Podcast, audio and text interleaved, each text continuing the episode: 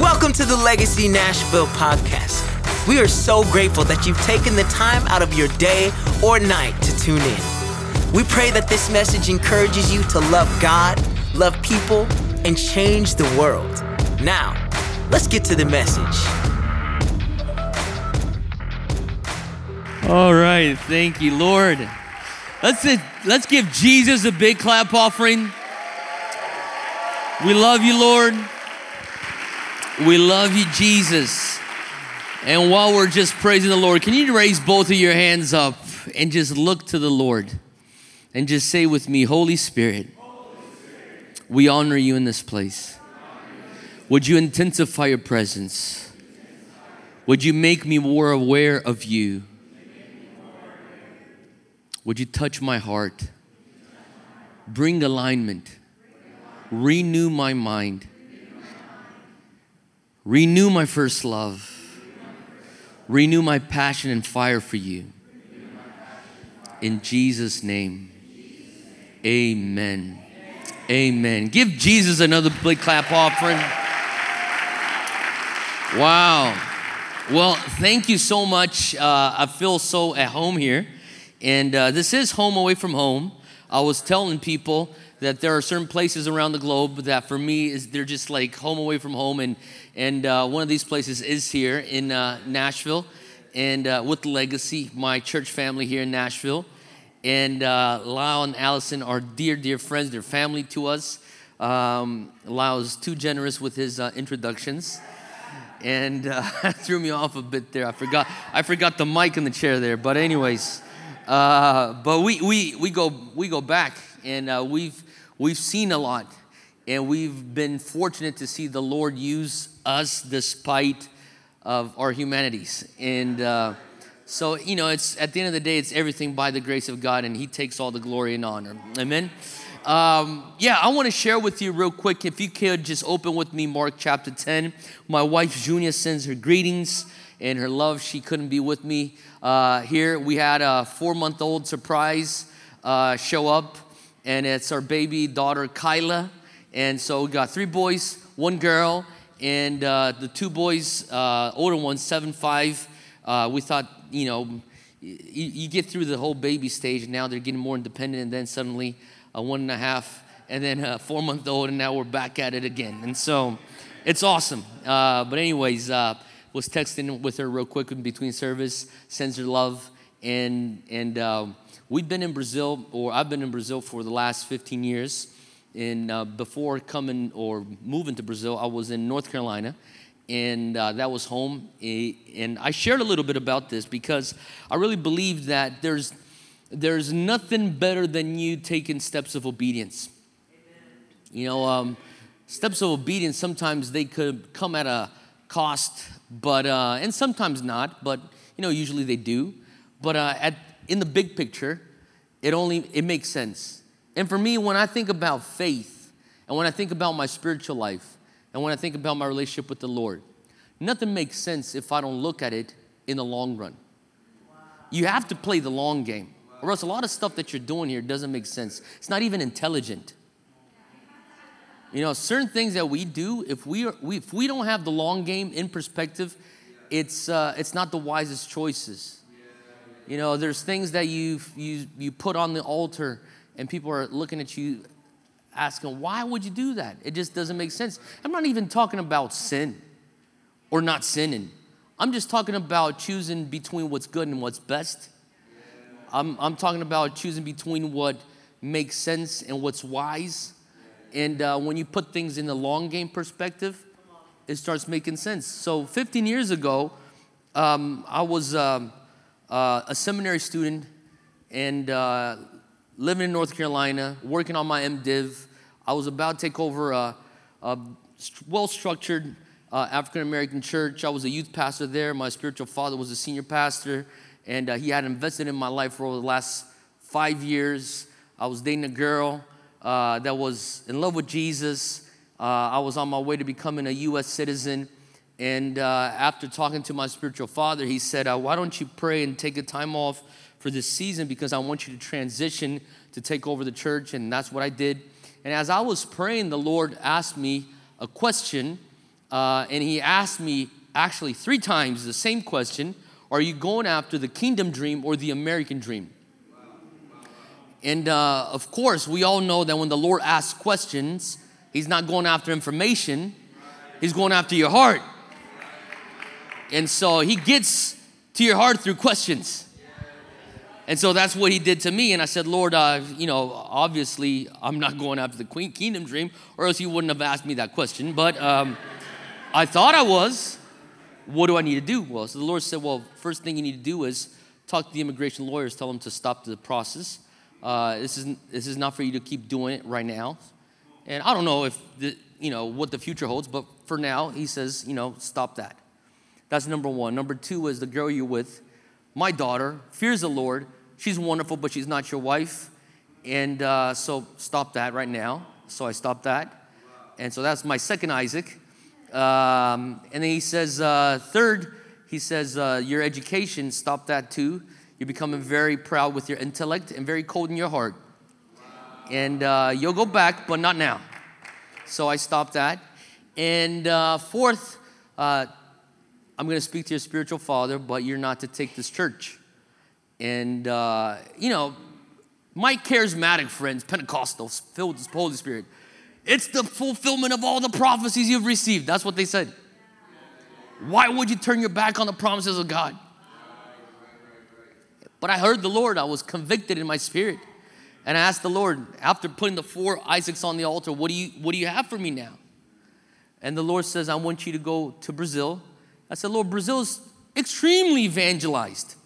Huge churches, mega churches. I'm thinking, you know, I'm, i got a YWAM background and I served in uh, India for a while. I thought maybe if now that I've put all these Isaacs on the altar, you'll send me, I don't know, to the 1040 window somewhere in like in the Muslim world or something. And, and the Lord says, no, go to Brazil. Like, Brazil is huge churches. I mean, so many Christians. And, and, and, uh, and the Lord said, uh, I'm, I'm raising up a generation that will live revival that culminates into reformation. You know, uh, um, if we study, and I mean, I'm, I'm sure we all love revival here. I mean, the, the, the, the theme of the year here at Legacy is in 2023 is a year of revival. Come on, in revival lovers here. If you love revival, and, and I mean, I've, I mean, I've, I'm not, I'm no expert, but I'm a lover of revival. I studied revival. I've read about it, and the, the revivals that actually had lasting impact went through three phases. Usually they follow this pattern. And it begins with the awakening of the saints, which means it begins with the church. The word says, If my people who are called by my name will humble themselves. So it begins with us. Judgment begins in the house of God, right? So it starts with us. You know, if we want to be the answer, and we should be, the ecclesia should be pointing uh, the, the nations to the Lord, if we are to be that, we should also be coherent and understand that there is huge responsibility with that authority. Therefore, judgment does need to come to us first. And there's a purging that happens in revival. And there's this uh, renewal that happens where the first love is restored to the church. And the body of Christ has this holy zeal for the presence. And so when you got those moves of the Spirit where people will go for hours in the presence, and you lose track of time. You know, that's a sign of awakening. So it begins with the awakening of the saints, and then after you you have the church awaken, the church naturally thinks, wow, this is so so amazing. This is heaven on earth. I wish my coworker who doesn't know Jesus would be here. I wish my uh, aunt that doesn't know Jesus would be here. And you start thinking about people that need a touch of God, which then leads you to the second phase of revival, which is the harvest of souls. And in the harvest of souls, there's evangelism. So you're bringing people to have encounters with the Lord. You're either bringing them into the presence or you're taking the presence to them. And they're having encounters with the Lord and they're getting saved. And after they're saved, you're discipling them and you're teaching the word and, and they're, they're getting grounded in their faith. And after they're getting grounded in the faith, I mean, the consequence of that is church growth. And because of church growth, I mean, you, you run out of seats, you run out of room. Oh, we got to plant other churches then. And to plant other churches, you got to raise up other leaders. And so you start seminaries, you start schools of ministry and schools of leadership, and then uh, you start ordaining people into ministry, and, and that's growth. That's the harvest of souls. And then and occasionally you'll have people that have a heart for the unreached in other places. And the church will mobilize itself to send these people. We call them missionaries. And so these, these people will go to unreached people groups. And so you have mission movement happening, church growth movement, and that's the harvest of souls. That's the second stage. Now, the lasting impact of revival, history shows us, happens when we transition to the third stage, which is whatever's happening within the four walls of the church now starts going into the infrastructure of society starts going into the streets, starts going into education, starts going into the public sector of government, it starts going into arts entertainment, it starts forming culture. Starts forming the way that we see entertainment, where we see beauty. See that that's that's when revival becomes reformation. It starts discipling thought. And we start thinking biblically, even when many people don't realize they're actually thinking biblically. And if you think about it, that is the history of Western civilization. Western civilization has its roots in the Protestant Reformation. And people were thinking biblically even though they did not realize that they're thinking biblically. That's why it's kind of interesting to see a lot of the uh, kids that are born in the Western civilization gleaning from the product, pro, uh, the product and the, the byproduct of Western civilization and believing something that is actually not what brought them to this place. So I was uh, in uh, Sevilla, which is the south of Spain, two weeks ago, speaking at a conference, and I was with a uh, an apostolic figure. This this he's a father in, in Spain of, of churches in Spain, and and uh, there was also uh, pastors from Portugal and uh, this very known evangelist from Italy. And so we were all speaking at this conference, and in the green room conversations, I had a very interesting conversation, and it came down to these three nations Portugal, Spain, Italy. And if you know a little bit of history, these were countries that did not embrace the Protestant Reformation. Where the Catholic Church said, no, no, no, not here. You're not bringing this here. And if you try to come here, we'll kill you.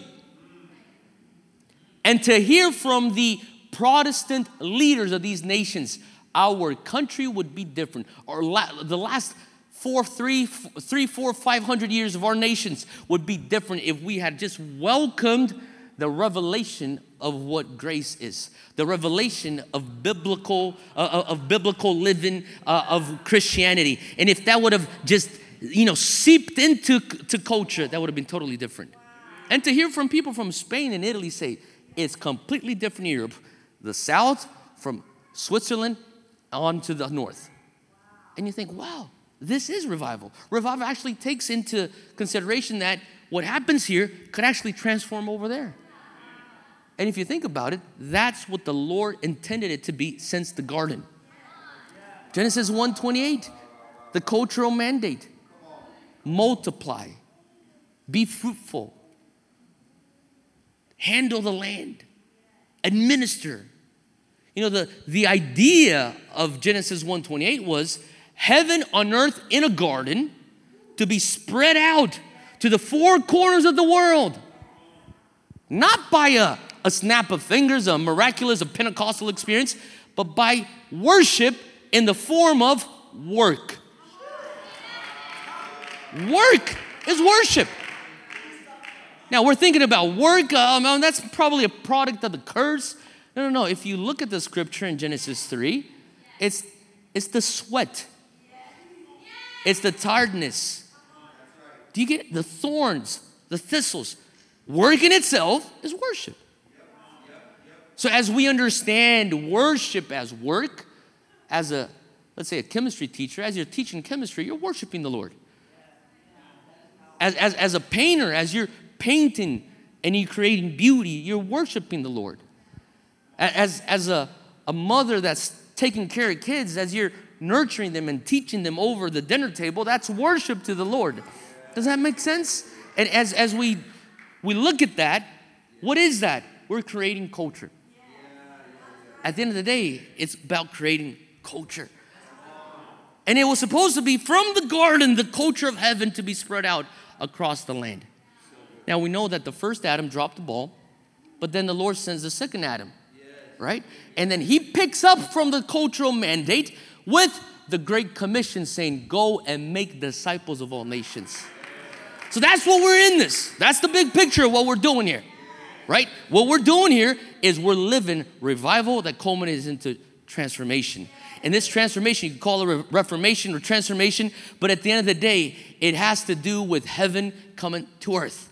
Now, of course, we believe that when Jesus comes back in his second coming, his kingdom will be fully and uh, established. But till then, will he find faith on earth? Till then, will you have faith to keep pushing darkness and spreading light? Does that make sense? And so that's why we're here. And so when I read 2023, a year of revival, man, my heart, I was like, I'm in the right place. And so I'm so glad to be here with you. I want to read from uh, Mark chapter 10. And even as you're opening up to Mark 10, I was sharing the other services, and they told me this is the hungriest service. So, you guys hungry, right? And Lau, Lau just put it the best. The Lord saves the best for last. So, anyways, Revelation 7 9 is, is one of those verses that, for me personally speaking, is like a finish line. You know, there's a, there's a few finish lines in, in the scripture. And, and for me, uh, besides Revelation 21, Revelation 7 9 is a quick picture of what eternity will be. And, and the Word of God says that there will be a multitude that no man can count from every tongue, every nation, every tribe, and, and we will be worshiping before the throne of the Lamb. Think about that. You will one day be worshiping with every tribe, every tongue, every nation together and I, I just want to think about this for a second. Just imagine you worshiping before the Lamb next to somebody from Morocco. Behind you, somebody is singing in Swahili from Kenya. In front of you, you got somebody crying out in Russian. Next to you, somebody worshiping in Mandarin. Isn't that wonderful?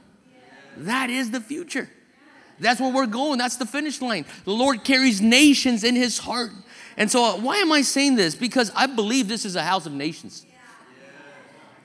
Lyle said that I initially I didn't like him, which is partially true. Um, I was just trying to figure him out. I'll tell you, the truth is, I was trying to figure you out because he looked stereotypically something in my mind, but when he started opening his mouth, I'm like, it doesn't make sense. Who is this kid? he's, he's talking about reaching Japanese people, Korean people. He's talking about he spent time in Mozambique. He spent some time in India. I'm like, you don't look like that. but immediately I'm like, yeah, we got nations. We got this nations piece together. And why am I saying this? Because I believe there's a nation's call on this house. There's a nation's call on this house.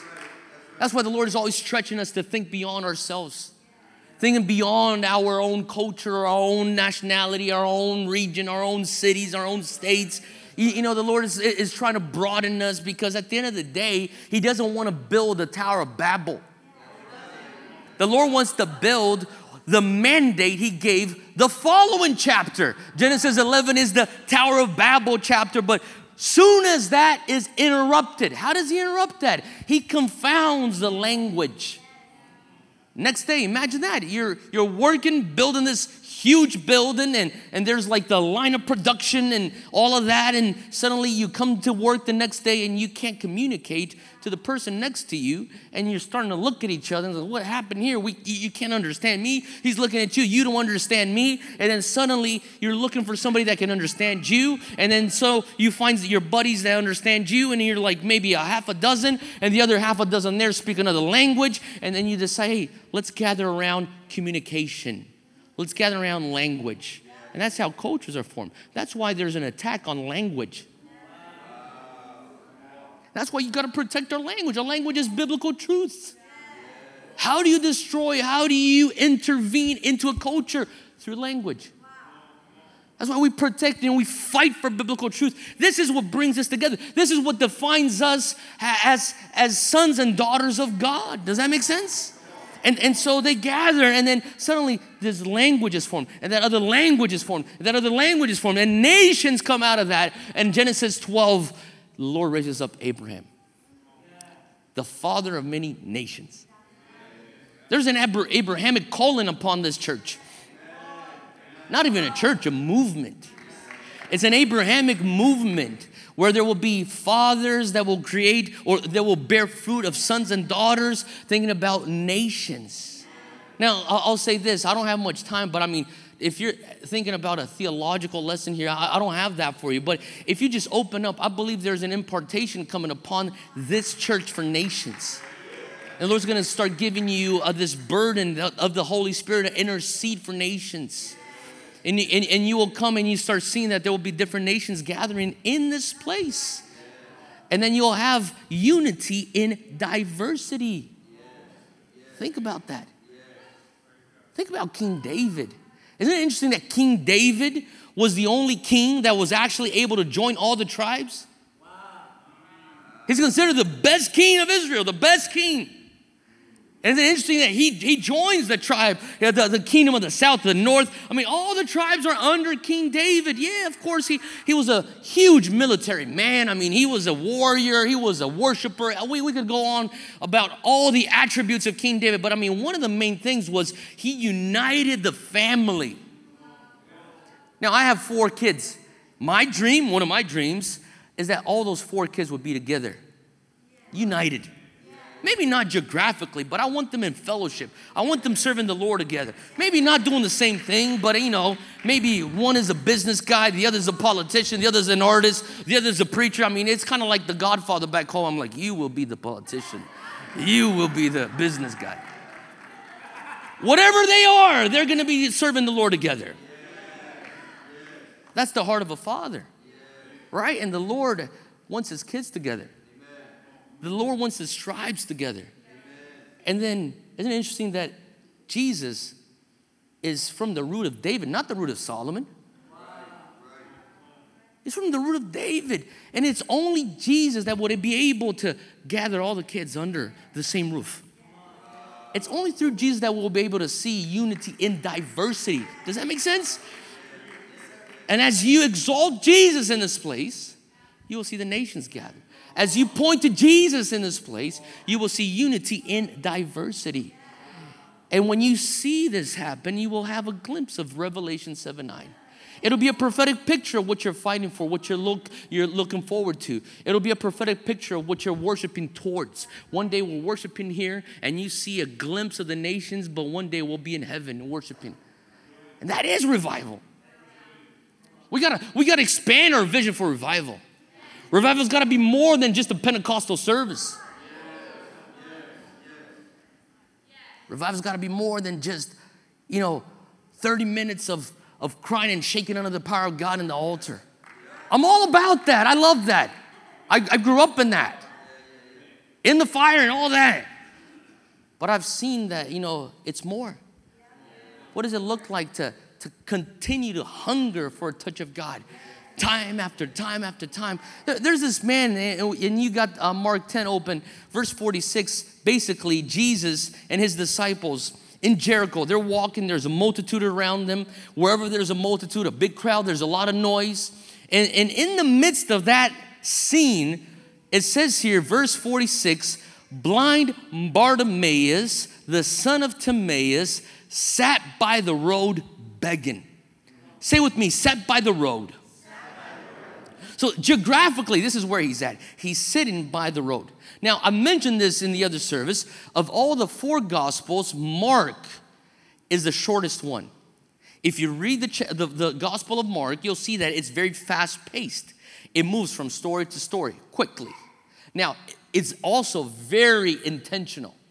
Mark is, is writing and, and he does not waste words. He's very strategic with his, the, with his wording. So it, when he says he's sitting by the road, there's a meaning and there's a reason why he would mention that. So, so this guy is geographically sitting by the road where probably he would beg, you know, every day and, you know, for years, for a long time, he's there begging and, and Jesus is coming through, and, and wherever Jesus would walk, there would be a crowd around him. And wherever crowds are, there's a lot of noise. And, and so this blind man who's sitting by the road hears the noise of the crowd, finds out it's Jesus.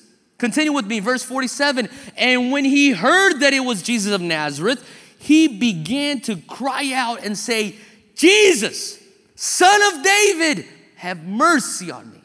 Now, think about this. He sees something. Now, isn't it ironic that the guy's blind, but he's seen something? And there's a multitude of people that are watching with their physical, uh, physical eyes, but they can't see it in the spirit. For them, it's another time that Jesus will, I don't know, raise somebody who's dead or he'll heal somebody who's a cripple. He'll probably go on to a debate with the Pharisee and totally humiliate them uh, I don't know, he'll probably multiply food. I mean, they're, they're going after the show. I mean, and I'm not against you going after the show, but I'm just saying that, you know, the crowds are, are where the action is at. And, and, and so they're around there. But this man, I mean, he can't even go there, but he sees something in the spirit. And this, whatever he sees in the spirit, his spiritual vision causes him to discern that there is a window of opportunity here. There's a kairos moment waiting for me. Not a chronos, but a kairos. And when we look at the word, a time in the Bible, you have the concept of chronos, measured time, and kairos, a sovereign window of the Lord. He says, There's a window here, there's an opportunity here. And I'm here to tell you that if you could only see the kairos, the kairos will redeem your chronos. Many times we're sitting around thinking, man, if I have only known this when I was young. If I only known this last year, if I only known that, and I've been there. The Lord rescued me, touched me out of the double life that I was living away in cold, my spiritual coldness. I, I, thought to myself, if I only known this, Lord, I could have been doing so much more. And the Lord challenged me, would you just open your eyes to the kairos moments I will provide in your life? And, and maybe today or this afternoon is a kairos moment for some of us where the Lord will redeem chronos that has been lost. Does that make sense? And this guy sees a kairos moment. Maybe the Lord will redeem right now the years and years of my blindness. And that fuels his desperation. His desperation is fueled to the point where he's crying out, Jesus, son of David. Now, there's a crowd, remember, noise. He's thinking, my cry needs to go beyond the noise of the crowd. And it says here, verse 49, just follow with me here. It says, excuse me, verse 48, then many warned him to be quiet. Well, basically, what they're doing is telling him to shut up. Shh, calm down, simmer down, don't be so intense. See, the thing about it is, and I mentioned this in the other services as well, that I was on a podcast a few months ago and somebody asked me, uh, what's, what's a challenge that you've seen working with young people uh, when they get encountered by the Lord? I said, well, one of the challenges, if they're churched, if they come from Christian backgrounds, uh, most of the times the challenge or the resistance isn't coming from the world, it's coming from within the Christian ecosystem. A lot of times it's people that they go to church with. A lot of times it's relatives that are Christians. And suddenly, when you get touched by the Holy Spirit, it's, it's kind of like the Lord puts you on another wavelength, another frequency. It's kind of like you just stuck yourself into like 220 volt, you know, outlet, and you're like, ah! You're intense. I can appreciate that. People that are intense, passionate for the Lord, for the presence of God. And, and this guy here, uh, they're not bothered by his noise because think about it, he's one man amongst the crowd. How much of his yelling actually is bothering their hearing? It's not about the decibels, it's about the wavelength in the spirit. It's, it's about his posture, it's the frequency that he's, he's operating in. He's intense, he's passionate. It's not about the loudness of the decibels because they're in the midst of all that roar of the crowd, but they're sensing this guy's so passionate, it's bothering me. Maybe sometimes people get bothered subconsciously. They can't put it like in words why they're bothered. And they'll just say stuff like, hey, hey, man, just, just tone down, man. I mean, you don't have to be so intense or, or you're, you're just being too emotional. Uh, just, you know, just kind of, you could be a little bit more moderate. Or you, you, I'm thinking you, you starting to become a little bit fanatic. And what I've found to be true is that a lot of times it's not that they're concerned about your emotional stability, it's that the wavelength of intense, you know, passion going after Jesus causes the contrast of their frequency of lukewarmness versus your frequency of hot, fiery passion for the word. And inside of them, they're saying, hey, calm down because it make me look bad. It makes me look lukewarm. Don't be too passionate. Just, just go along with the flow. Just follow the program. Follow the program, and then it won't be bad for us. And we can just be a family that goes to church, and there's nothing wrong with that. We just keep going to church as a family. That's fine. Son, just calm down. There was a story, something happened to us, maybe I would say, like, I don't know, six, seven years ago. I was finishing service once, and this dad came up crying. And he says, Pastor, I want to talk to him. I'm like, yeah, yeah, yeah, that's fine. He said, well, what's, what's up? He says, you need to pray with me and, and help our family. I said, what's going on? He says, my, my son is in drugs and he, he, um, he'll disappear for three days. And we'll find him downtown sometimes. And, and, uh, and, and it's just, just too much. I said, well, just bring your son to me Monday or, or Tuesday at the office. I want to talk to him. So I, I met their son, 17 year old, 16 year old wasn't, you know, doing good in, in school, obviously. So we started talking and we got a connection there. And I said, hey, why don't you just show up? Show up and, and I'll get you something to do. He starts showing up to church office and, and we start getting him into the flow of things. And he suddenly he starts getting discipled. And, uh, you know, then we get him through deliverance and get him through inner healing and all that kind of stuff. He's, he's clean and now he's passionate for the Lord. Now you fast forward maybe two years or almost three years the dad comes to me at the end of service. Pastor, I need to talk to you. I'm like, yeah, yeah, what's going on? I'm worried. And he mentions his son's name. I thought to myself, oh, I just saw him the other day. He's doing great. I'm thinking, please, God, hopefully he hasn't gone back to doing what he used to do. And I said, what's wrong with him? He says, is, is, is he back? At, no, no, no, no, no, no, no, no, no. He's totally clean. No, no, no, no. Praise God. That, that's not the problem. What's the problem? Problem is he doesn't want to go to college now. Say, what do you mean he doesn't want to go to college? Well, he just doesn't want to go to college. You know, you, you know, in our family, everybody here is a medical doctor. He, he, the plan was for him to be a, a, medical doctor. He doesn't want to go to get his pre med, and he doesn't want to go to medical school. I'm like, oh, okay. That that. So what's the problem? so he says the problem is he doesn't want to be go to college. I say, no, no, I, I get that, I get that, but but he's not back in. No, no, he's he's clean. Okay, okay. And, and, what's the problem? Well, the problem is now he, he says he wants to go to this missions thing that you told him about, and, and that he wants to, to be a missionary in Iran. I said, Is that a problem? He says, Yeah, yeah, because he, he needs to get his education. I'm like, I said, Oh, I get, I get what's happening. I get what's happening. He looked at me, he says, You brought him to me so that I would make him a good citizen. See, you should have done that in your dinner table. Because if you bring him to me, I'll make him a martyr. Because that's the gospel. See, see, people want to live Christianity just to be, to have good citizenship. Hey, be a good citizen. Let me tell you, Jesus did not die on the cross for you to become a good citizen. I, I have Buddhists that are friends of mine. Muslims they're friends of mine, they're good citizens, but they don't have Jesus. I know of agnostics that are good citizens, but they don't have Jesus. When Jesus bids you to come, He's asking you for everything. For everything. And so this, this passion that this blind man has is bothering people and they're simmering him down. And Jesus listens to passion. You know, there's something about hunger that the Lord will always honor. You may not be living everything right, and you know, oh, but my life, this or that. Let me say, if you let me tell you, if you're hungry, if you're passionate, if you're sincere, the Lord will hear your cry. Your touch will draw the anointing.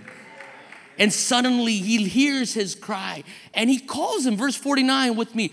If you if you got it there, he says, He commanded him to be called.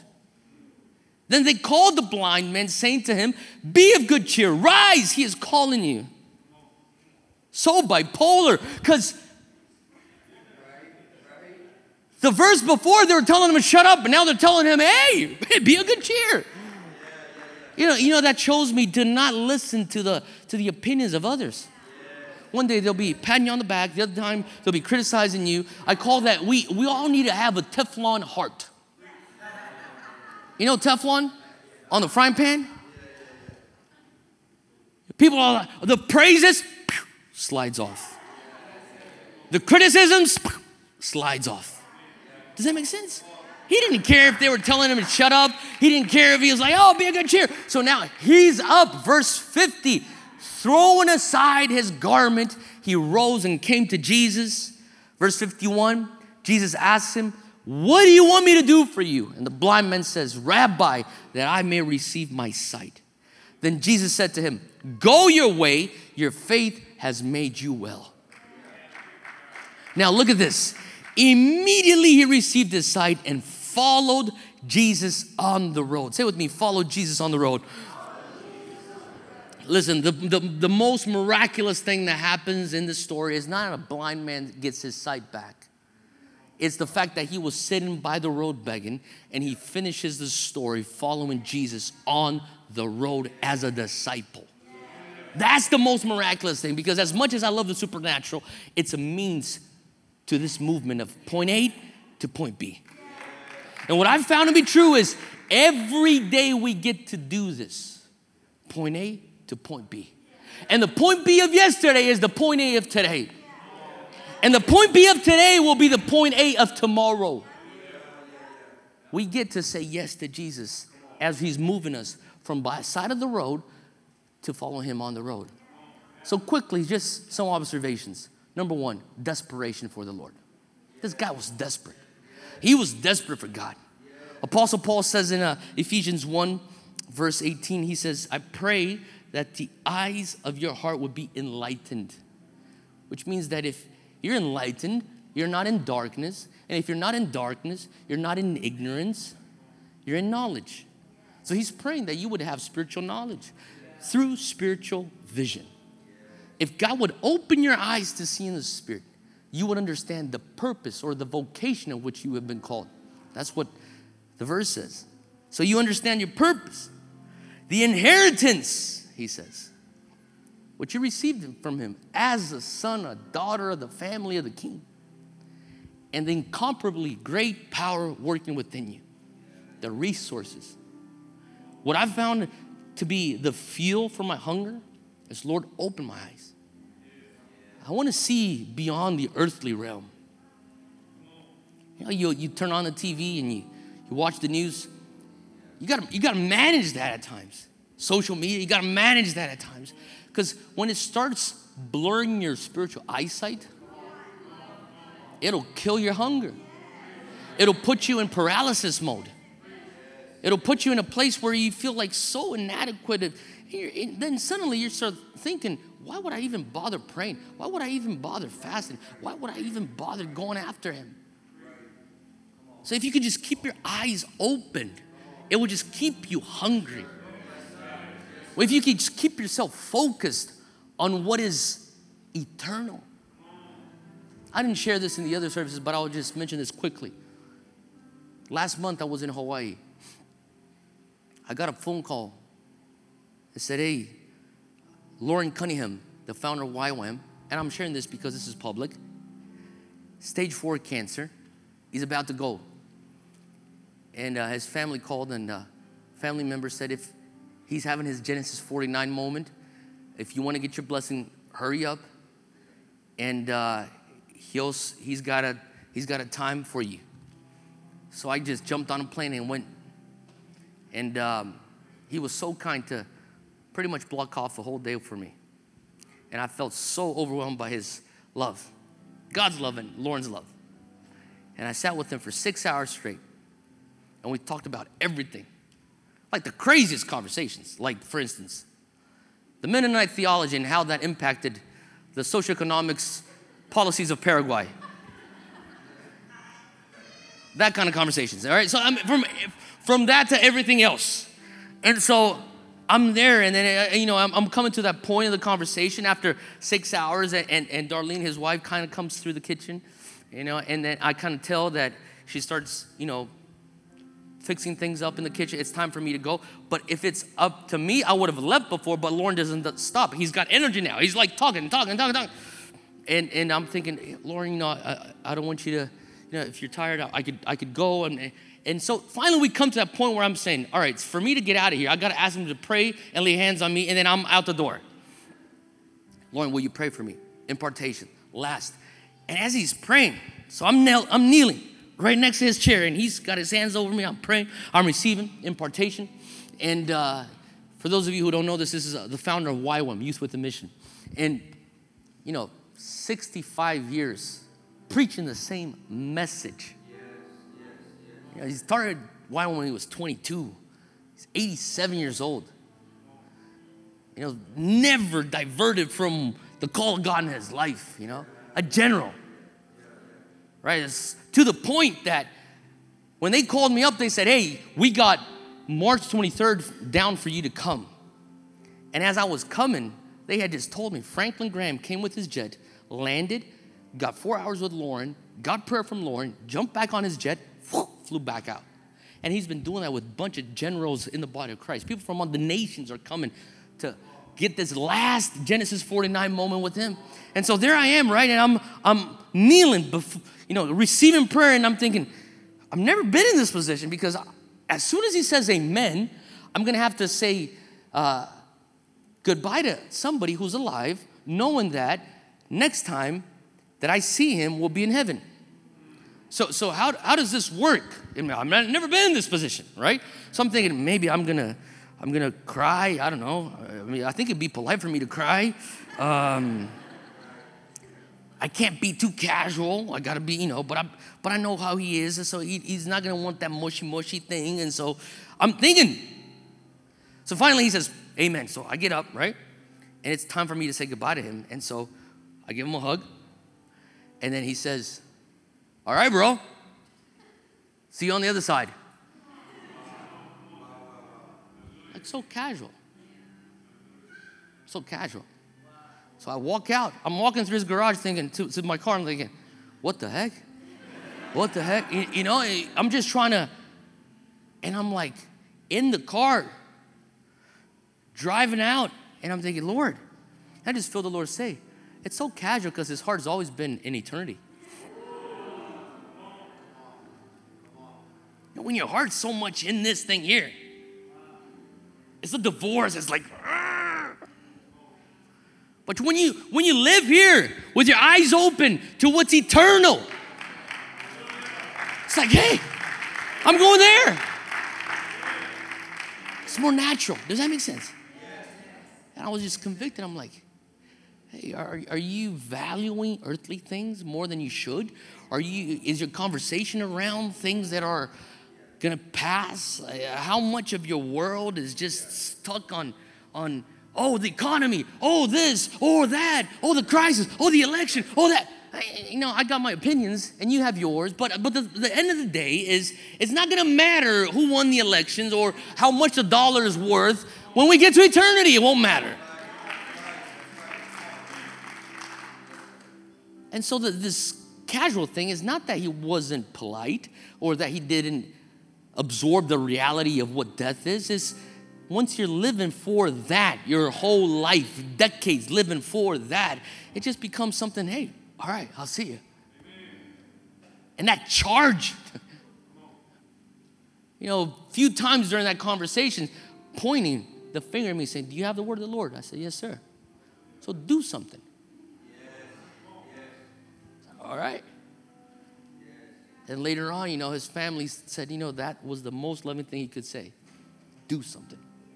Because he believes he got a word of the Lord. Do something. Don't don't question is this it? This, is, this man is so desperate. He's crying out, Jesus. Desperation. Desperation for God is a gift from God. And finally, he's called by Jesus. And the thing he does is he throws away his cloak, the verse 50 says. And quick, quick fact about the cloak is that during those times, the Pharisees or the high priests, they weren't just religious leaders, they were sanitary leaders, which means that they acted mm, and basically functioned as physicians. And so they had to examine people and they would say, like a doctor would say, you, you, you, have this disease or you have this situation or this condition. And, and so they would have to go present themselves to the high priest if they had a, you know, a special need and they would actually the high priest would say, No, you're not faking to be blind so you don't have to work and beg and make money that way. You're actually blind. And to prove that you're legitimately blind, I'll give you a cloak. And that's what they did. It was the official authorization to beg because they weren't expected to work. So they would sit by the road with the cloak given to them by the, by the high priest, and they would beg. And a Jewish man that would be faithful to the law would be faithful with his tithes, his offerings, and his alms. And his alms would be counted as justice to him once he would give his alms to somebody with a cloak. And he throws away his cloak now, mind you, before he's healed. And I could think that his buddies are saying, Hey, Bartimaeus, maybe you should hold on to your cloak. Maybe you should have a plan B. He's like, No plan B for me. And he just goes. And the Lord starts speaking to me about physical steps that puts you in the faith zone. And we all want the supernatural, but the fact is, you don't get the supernatural till you're at the end of the rope of your natural. When you've done everything that's naturally possible, then he'll come with the supernatural. He did everything that was come that was available to him. He throws away his cloak. He steps into the faith zone. In the faith zone is where the miracles happen. And he's there. He's ready to receive a miracle from the Lord. It's the step of faith, it's the step of obedience. It's that radical, obedient step that puts him totally dependent on the Lord for a miracle. And Jesus asks him, What do you want me to do for you? And now we would think it's obvious he needs to get healed. He's blind. But he could say, he could have said, I need a new cloak. I need money. I need food. I don't know. But he says, Rabbi, I want to see, which is an invitation to prayer. Now, not only is it an invitation to prayer, but if you think about it, beggars don't get to choose. And he's giving this man dignity by saying, You have a power of choice. What do you want me to do for you? What do you want me to do for you? I want to see. And he invites him into prayer because prayer is nothing more, nothing less than a heaven or an earthly permission for a heavenly invasion. I heard somebody say once that God, in His sovereign, unlimited power, chooses to limit His power to our life of prayer because He wants to co labor with us. And He's given us free will to ask Him would you come into my marriage? Would you come into the way that I am relating to my son? Would you come into my workplace? Would you come into my finances? Would you come into my physical health, into my mental health? Would you come into my desperation for you? You're inviting the Lord to invade your earth. And I would actually risk it and say that every prayer you pray is, in essence, the Lord's Prayer. May your kingdom come. May your will be done on earth as it is in heaven. When you're praying for healing, somebody you love in the hospital bed, you're saying, Lord, heaven has healing. Would you bring healing on this hospital bed as it is in heaven? Your kingdom come. Whether that be your finances, whether it be your relationships, whether that be a family crisis. I don't, I don't know what it is, but at the end of the day, you're always praying, Would your kingdom come? And when he says, I want to see, Jesus has the permission to intervene. And when he intervenes, automatically the response is, I'm not gonna be sitting by the road, I'll be with you on the road. Point A to point B. The Lord wants to take us from point A to point B. The Lord, and let me tell you, and I'll finish with this the Lord wants to renew our hunger. There's a fresh deposit of hunger. Even, now, I just sense it in the spirit. Right now, in this atmosphere, there's a deposit of fresh hunger. There's a deposit of conviction. The Lord is looking for convicted Christians, convicted disciples. This is, I'll just throw this cloak. I know what I got to do. I'll take that step. The Lord is, is looking for those that are allowing Him to intervene into his situation or to her situation. So I want to finish off praying for you. And this is what we're going to do. We have a little bit more time, and I know this is like the, the, the service that goes a little bit longer, but if you could just close your Bible and just keep yourself seated. And if uh, just take anything away from your lap and just relax in the presence of your Father. I'm going to pray that Holy Spirit would just touch us today. And you don't have to pray, I'll pray for you. All you got to do is just open yourself, open your heart. And I'm believing that the Holy Spirit would touch us today.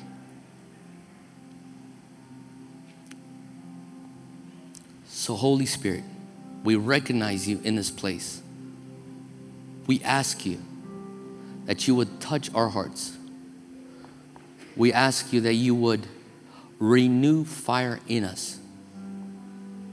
We ask you that you would blow in the sails of our hearts. Would you come with your fire? Would you come with your power? Father, would you renew hunger? Would you renew desperation? Would you renew this passion that Bartimaeus carried? as he saw something in the Spirit, would you renew it in us? Open the eyes of our heart so that we would hunger for things that are not of this earth, for things that are eternal. I pray, Holy Spirit, that you would touch our hearts with your fire. Bring conviction. We invite you and we give you permission quickly with your own words, just ask Him to touch you.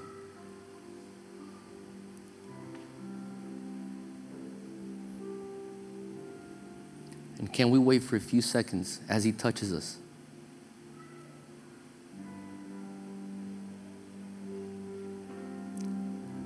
Lord, come with your fire.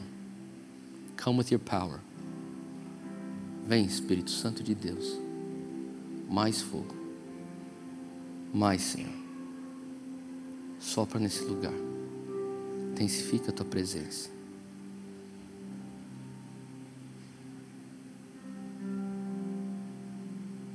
Chora, mas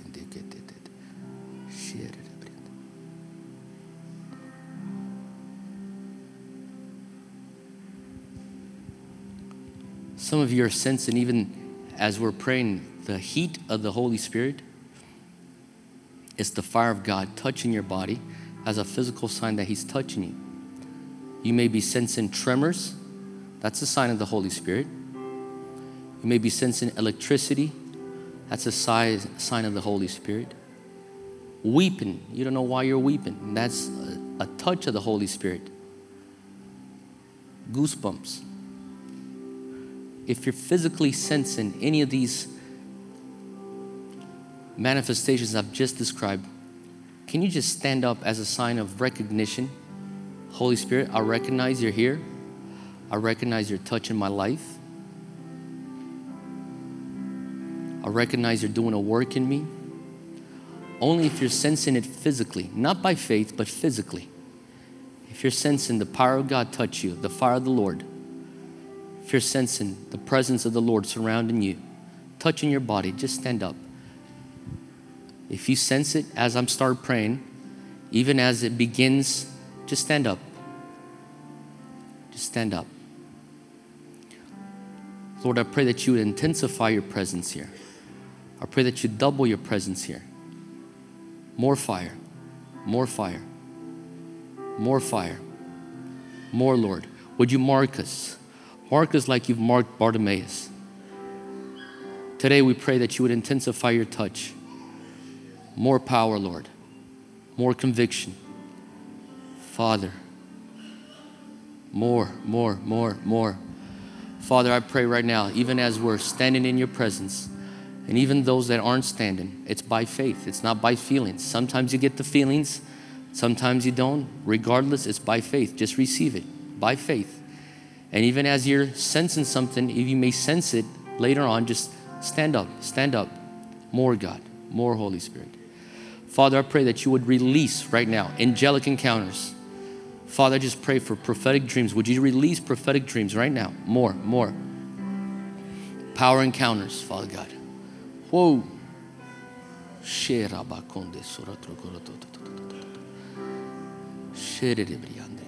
More, Lord, more, Lord. Father, I pray that you renew the first love. Renew the first love. Awaken in us passion for your presence. Some of you will wake up tomorrow with the new hunger that you haven't sensed in years. Will put you in a season of prayer and fasting of just going after in your secret place. It's this wind, it's this grace, it's the wind behind your back. Father, just pray, would you intensify right now? Some of you are just having awakened in you. Even your hands are tingly. It's a sign of a healing anointing coming upon your life. And you will lay hands on the sick and they will be healed. And if you pray for the sick and put it in practice, you will see the Lord perform signs and wonders through your hands. Father God, I just pray for fresh boldness. Some of you that felt like, I wish I could speak out. I wish I could share. I wish I could witness. There's something that's going to just an impulse inside of you to just push you. It's a boldness. It's the boldness of the apostles of Acts chapter 4, pushing you to speak out. And if you open your mouth, the Lord will put the words in your mouth. Some of you will start getting words of knowledge. The Lord is renewing the gifts. Faith, faith, the gift of faith. You will look at mountains and you will really believe that the Lord will move those mountains. It's a conviction inside of you. So, Father, I pray would you intensify, intensify, intensify your touch, your presence in our midst? Father, I pray that whatever's begun here right now in our hearts, that it would just continue even throughout the day, even as we sleep, as we wake up, that we would sense your presence and wake up in a new dimension. Take us to a next level, Lord. Next level of hunger, next level of thirst. Father, just pray, Father, that there would be a clear, a clear, Father God, difference, even of hunger for legacy. I pray right now. Would you just take us into a new pursuit, a new pursuit? That's what I hear. We love you, Jesus. If you pray in the Spirit, just pray in the Spirit. If you have a spiritual song, just offer it up to the Lord.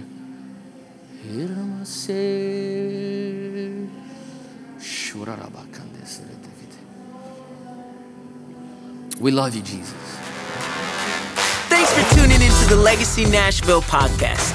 If you'd like to support the ministry, you can do so at legacynashville.org forward slash give. If you're listening on iTunes, log into the store and give us a good rating and review. This helps our podcast reach new people with the good news of Jesus Christ. Until next week, love God, love people, and go change the world.